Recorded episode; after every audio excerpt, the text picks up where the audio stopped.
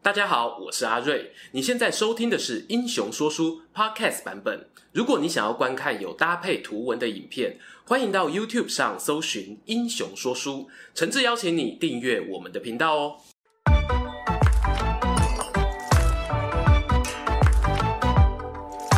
Hello，英雄说书的观众朋友，你们好，我是说书人阿瑞，替大家带来精彩的英雄故事。开场啊，就先来散发一下老人味。有观众看过《孔雀王》或《鬼神童子》的动漫吗？这两部作品中，我都有提到佛教信仰中的重要神奇孔雀明王。佛教啊，原本发迹于印度，后来传入中国，在魏晋南北朝的江南地区很流行。好比说，东晋时期建康就有西域僧人翻译《孔雀王咒经》，梁武帝呢还找人翻译《孔雀王陀罗尼经》等等。到了大唐帝国崛起啊，中日文化交流密切，这些佛教经典呢随之传播到日本。但是啊，今天不是要跟大家介绍佛教的演进。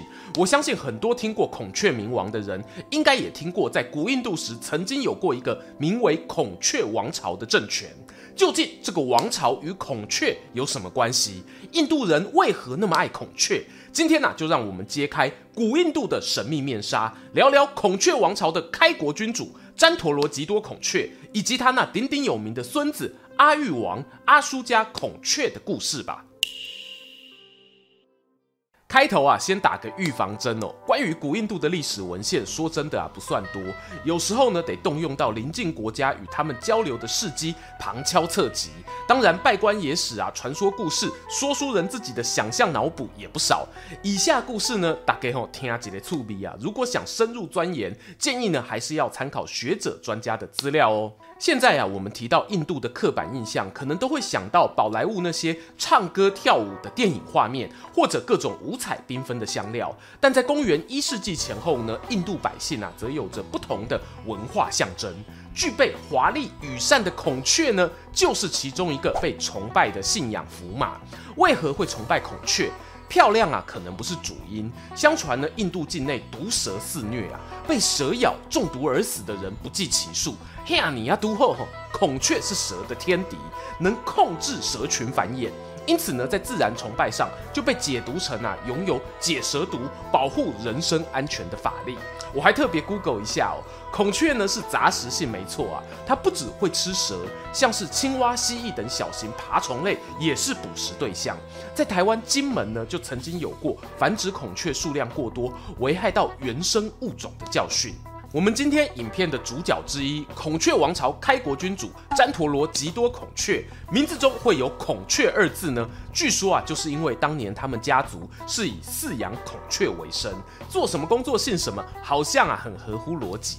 然而，孔雀养着养着，为何摇身一变成为一方之霸？这就啊与当时入侵印度的外部势力刺激有关了。这边呢、啊，简单介绍一下地理环境。我们都知道，印度次大陆呈现一个倒三角形的形状，南部是德干高原，三面环海，环境相对封闭。但北部呢就不同了，北方是由印度河和恒河所冲击出来的平原地形，虽然有喜马拉雅山脉隔绝亚洲，不过西北方却有个天然的缺口，让外族势力容易入侵，这也是造成印北比较常发生战乱与动荡的原因之一。古印度时期的他们呢，就是在外族侵扰与小国林立的状态下发展了好几百年。像是创立耆那教的发达摩那，或是我们更熟悉的佛教创始人悉达多，都是公元前五世纪左右出生印度北方小国的王子。而让这些小国逐渐团结统一起来的契机呢，当然啊，就是我们刚刚不断提到的外部势力。约莫在公元前五百年左右，大流士一世领兵从西北方的缺口。攻入了印度平原，将这里呢纳入波斯帝国的统治省份。根据希罗多德的资料来看呢，印度地区啊每年所贡献的税收，在横跨欧亚非三洲的帝国领地中名列前茅。不过啊，这个庞大的波斯帝国，先是两次征讨希腊城邦失败，之后呢又被一位震古烁今的伟大君王给灭了。哎，那人啊大家都很熟啊，就是我们拍过两支影片介绍的亚历山大。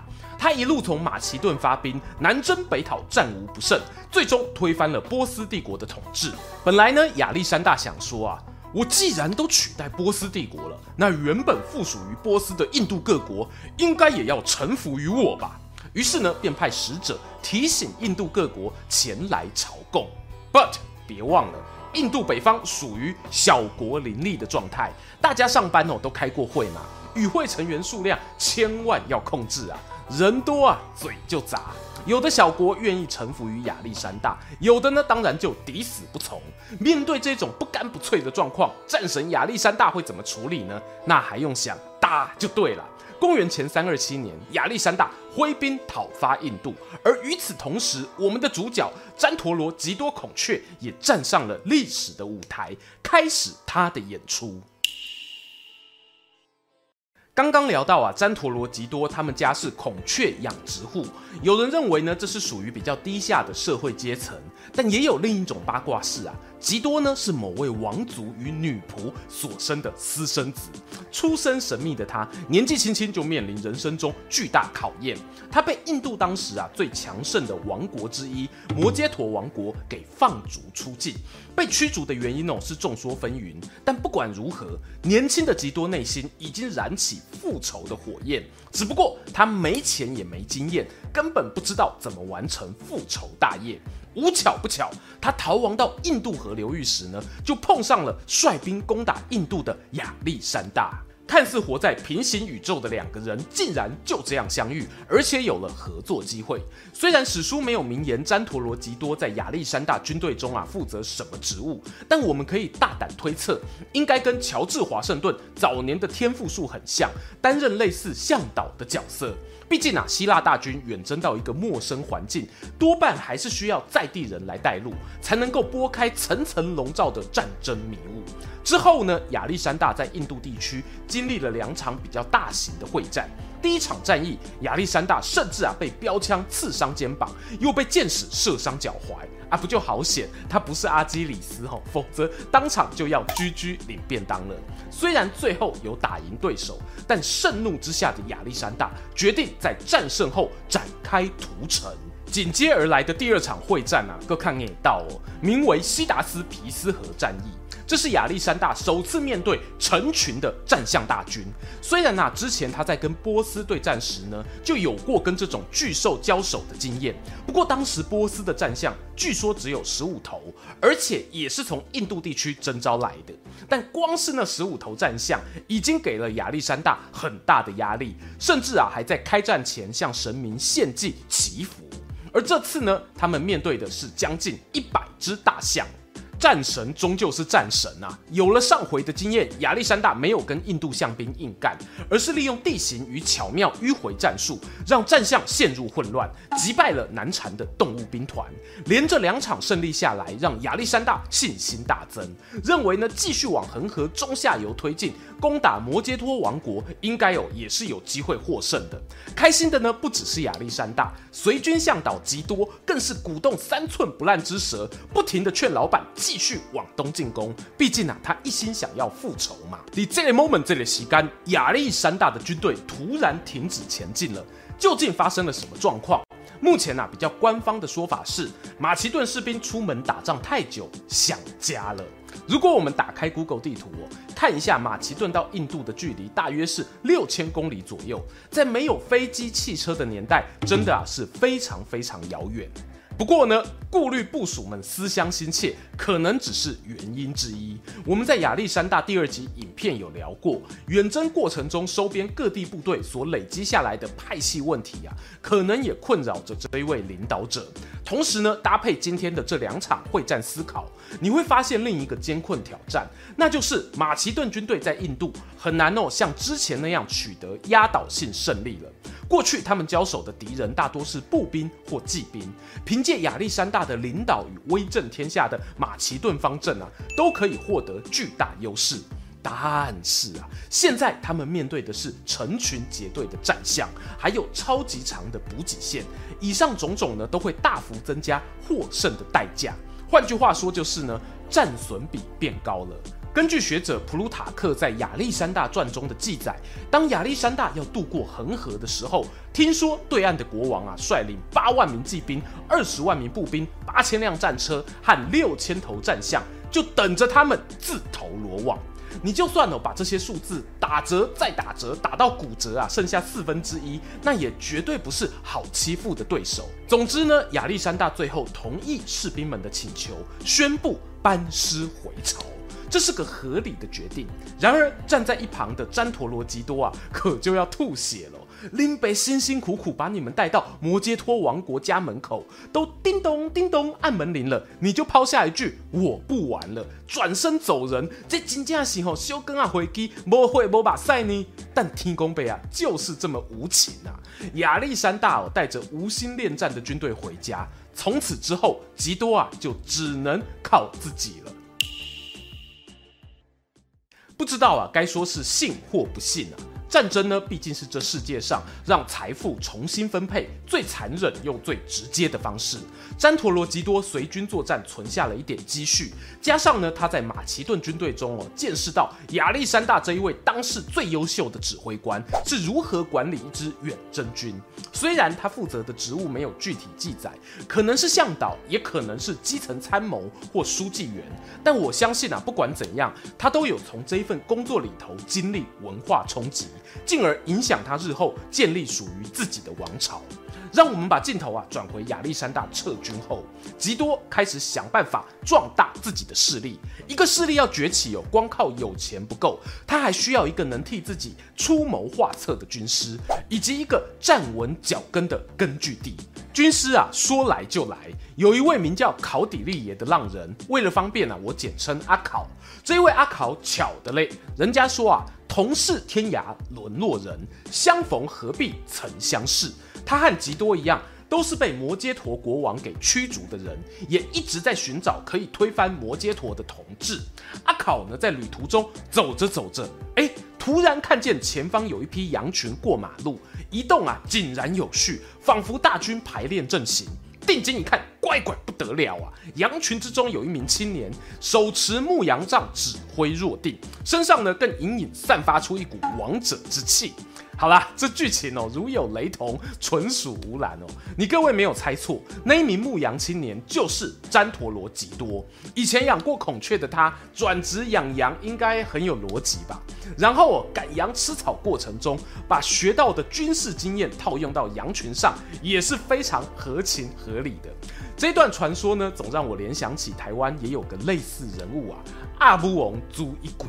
没听过的朋友呢，欢迎点击右上角资讯卡延伸欣赏。话说呢，吉多与阿考碰面后啊，理念相同，一拍即合，指挥官跟军师都有了。接下来啊，就缺一个让他们成长茁壮的领地。没想到哈、哦，天公贝啊，马上好礼大放送啊！公元前三二三年，年仅三十二岁的亚历山大因为热病骤然离世，也有一些传闻啊，说他是中毒而死。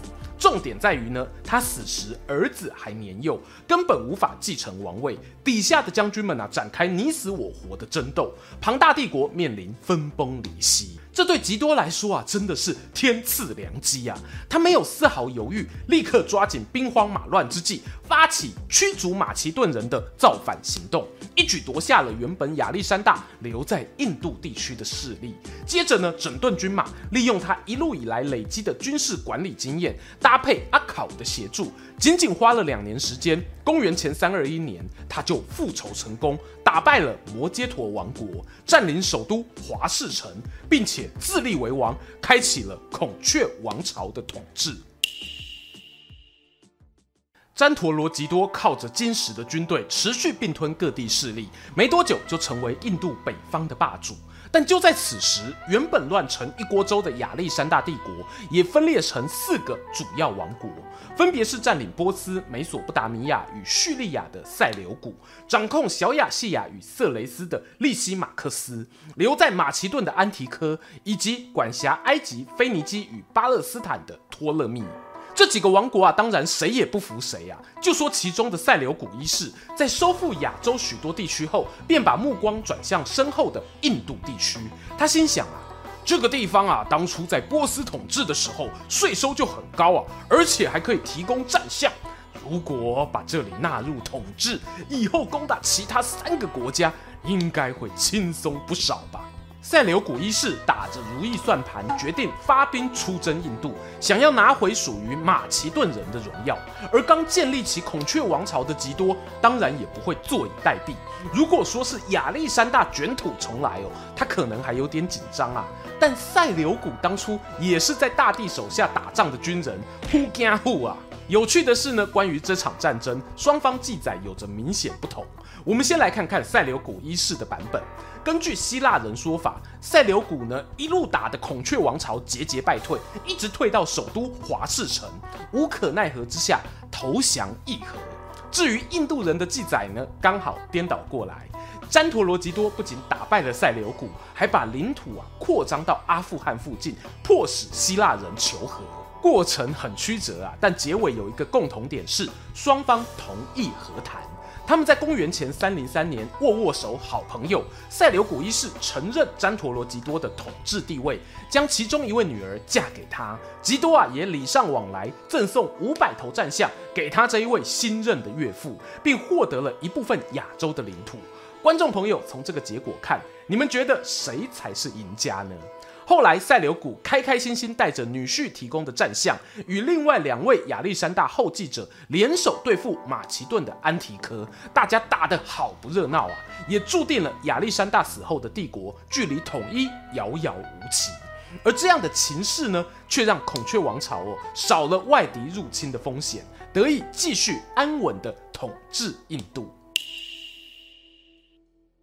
关于詹陀罗吉多如何统治印度的史料啊，并不多。好险呢，他的妈吉玛兼军师阿考哥写过一本《政事论》，里头记载了一位合格的君王要怎么统治国家。哎，诸葛亮好像也干过类似的事情哦。多亏这一本著作啊，让我们有机会深入了解孔雀王朝的制度，并且揣测吉多是个怎样的统治者。简单来说呢，孔雀王朝啊，已经具有现代国家的雏形。像是透过官僚体系来控制底下的百姓，王朝中央啊掌管了许多天然资源，如矿区、林地等等。也因为手中握有分配资源的权利，所以国家设立农场、船务、兵工厂等设施，可以雇佣大量人民，提供他们各种职业与工作。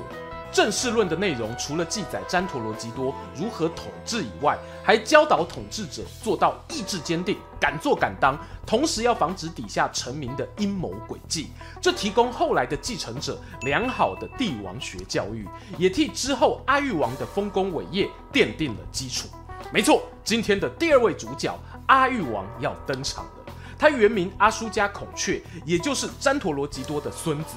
孔雀王朝的第三任君主阿舒加呢，出生于公元前二六八年，父亲啊是孔雀王朝的第二任国王宾头梭罗，母亲呢则是达摩王后。相传啊，在她怀孕的时候就已经有预言说她将会有一位伟大的儿子。不过国王呢却十分偏爱阿舒加的哥哥，也就是长子修斯摩。甚至啊，在阿叔家十八岁那一年，以地方发生叛乱为理由，要他啊带兵去镇压，赶出了首都。为什么阿叔家得不到老爸的欢心哦？有此一说啊，因为他长得不太好看。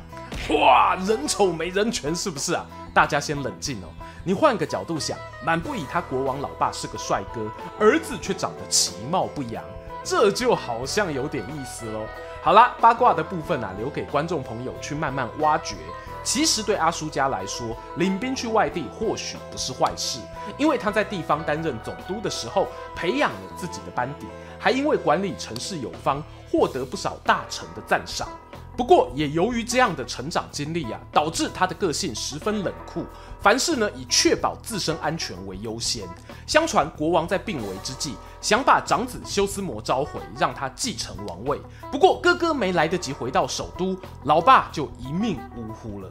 而得到消息的阿叔家直接来个印度大返回，抢先一步带兵进驻皇宫，并在大臣拥戴之下火速继承王位。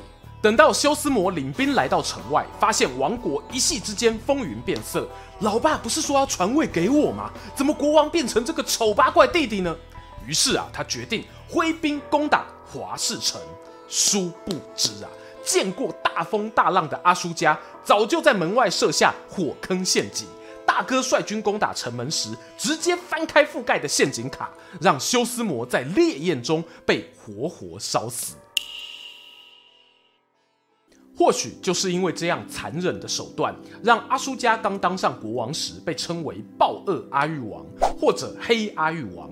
其实呢，阿舒加跟阿育是同样的意思哦，只是阿舒加是音译，而他名字代表的含义呢，则是无忧无虑，所以也有人称他为无忧王。哎呀，无忧王的心中啊，有满满的忧虑啊。他上任不久后呢，就担心自己用武力取得的政权会受到威胁。索性呢，透过血腥手段铲除异己。除了烧死他哥哥以外，其他可能威胁到王位的兄弟们啊，也全部被杀光光。据说他还打造一间专门用来对罪犯或敌人施展酷刑的人间地狱。这还没完哦，肃清内部后，他又开始东征西讨，透过武力不断扩大版图。在阿育王即位后的第八年，他发动一场人生中最重要也规模最大的战役。出兵攻打德干高原上的杰林切国，这场战争呢，死伤高达数十万人。据说啊，国王在目睹惨烈的战场后，决定痛改前非，不再透过暴力进行统治，改以宽容和仁爱的方式对待人民，甚至啊，皈依佛教。因为这样的转变呢，由黑翻白之后，人们便改称他为白阿育王。嗯，我认为啊，这样的说法呢，是稍微有点牵强啦。一位从小生长在被父兄排挤的环境，长大后又参与无数征战的残暴君王，会因为看到血流成河的战争后，突然有了恻隐之心，大彻大悟吗？我不是说阿育王没有痛改前非哦，而是他的转折点可能另有隐情。比较合理的推论可能是，阿叔家因为不是被当作继承人，所以老爸也没有教导他关于帝王的统御之术，而真正有传授帝王学的休斯摩啊，则被弟弟放火烧死了。